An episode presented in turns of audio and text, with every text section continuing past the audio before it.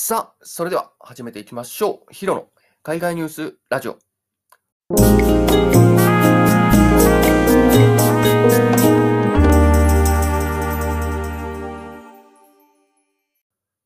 ということで、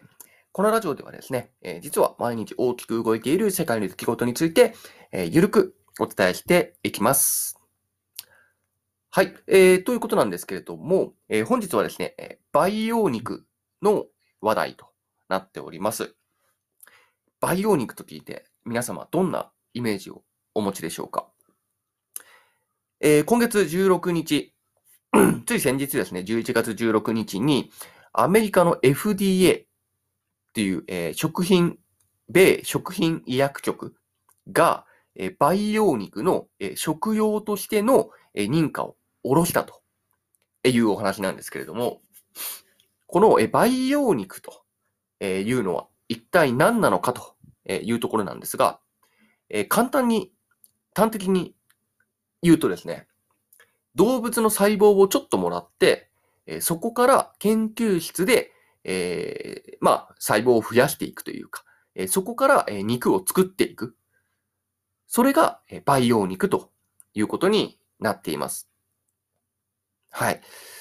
今ですね、この培養肉の研究が非常に盛んに行われているようでして、まあ今回は、えーアメリカで食用としての認可が下りたというところで、人が食べても大丈夫という段階まではすでに研究としてできているということなんですね。まあ、この培養肉が、まあ、市場に出た際、まあ、将来的、未来的な話ですけれども、培養肉というものが一般的になった際にはですね、まあ、本物の肉、まあ今、普段食べているね、牛、鶏、豚なんかの、えー本物のお肉なんかは非常に貴重になるかもしれないですよね。なるかもしれないですし、まあもしくは今培養肉っていう研究盛んですけれども、えーおいおいですね、何かの問題が見つかって、ああ、やっぱりダメだったなってなるかもしれないんですけれども、ただ、えーいろいろな側面を考えた結果、えー培養肉というところが、まあ今のところいいんじゃないかという話になっているようなんですね。で、まあそのいろいろな問題というところの代表例がですね、まあ環境問題ですね。はい。まあ家畜を、え飼育するというところに関しては、え環境への悪影響っていうものがかなり問題視されています。それこそメタンガスとの、メタンガスとの排出であるとか、まあ、それによる温室効果ガスの増加であるとか、まあ一部ではね、牛のゲップが、まあそういうメタンガスとか生むから良くないよみたいな話もありますけれども、まあそういったところの、えー環境への配慮、懸念なんかもあり、ありながら、えーまあ培養肉っていう方向にも、まあ関連してくるのかなというところがありますし、まあその他で言えば、まあここも非常に重要なんですが、やっぱりその倫理観的な問題が出てきますよね。まあやっぱりその牛や豚、鳥、まあその他動物なんかを殺して食べるというところの残酷性みたいなところが、まあかなり今でもね、えー指摘されていることはかなりありますけれども、えーそういったところ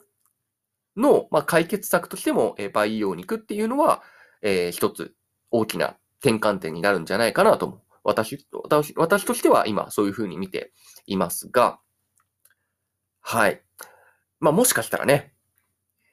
まあ例えば30年後、40年後とかに、えー培養肉が一般的になった日には、